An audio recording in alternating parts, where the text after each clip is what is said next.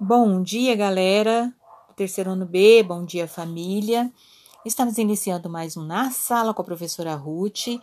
Hoje é quinta-feira, dia 30 de julho né, de 2020. Estamos é, nos últimos dias do mês de julho.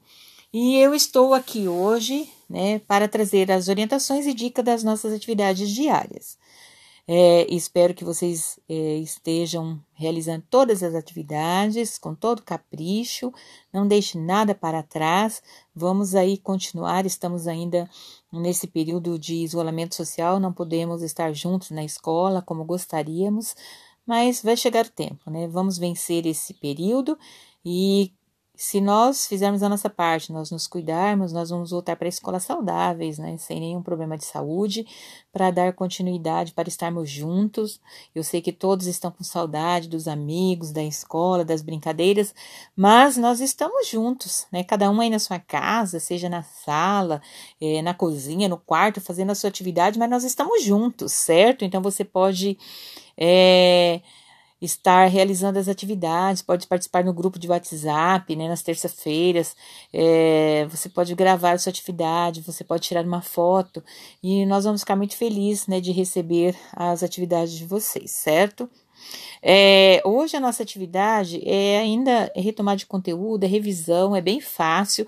Então, antes de realizar, nós vamos recordar algumas regras gramaticais, né, das palavras, né, da classificação das palavras. Nós temos palavras que são de sílabas, trissílabas e monossílabas, ou então monossílabas, dissílabas e trissílabas. Monossílabas é aquelas que apresentam apenas uma sílaba e ela não se separa.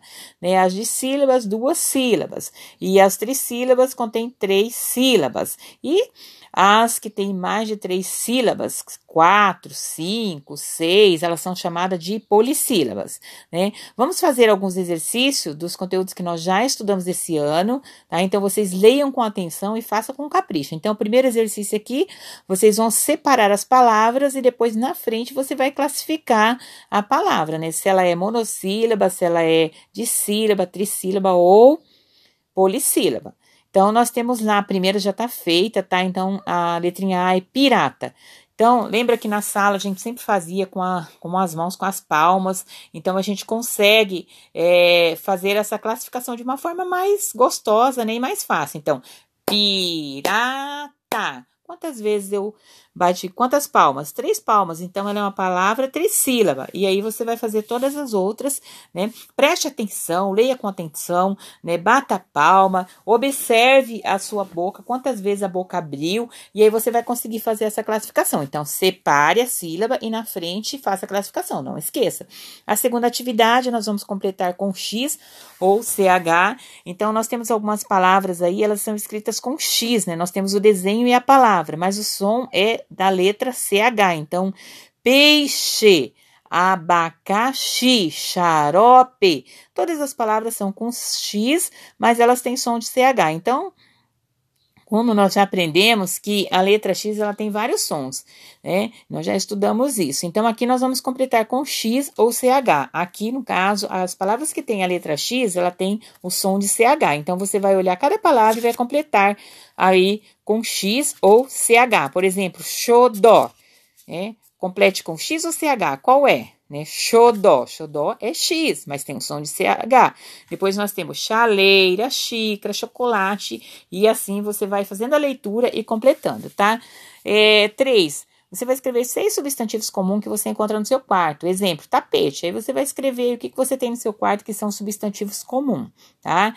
Escreva seis substantivos próprios. Lembrando que o substantivo próprio se inicia com letra maiúscula. Então você vai escrever, vamos lembrar disso, né? Se escreve, inicia com letra maiúscula. O cinco, descubra o substantivo que serve de resposta para as adivinhas, tá? Então você vai olhar a adivinha e na frente você vai escrever a resposta, tá? E aqui nós temos um textinho que fala é, sobre que são os substantivos comuns e próprios para você relembrar, tá? Mas está bem fácil. Então você vai ler aí adivinha, né? No caso, que nasce grande e morre pequeno.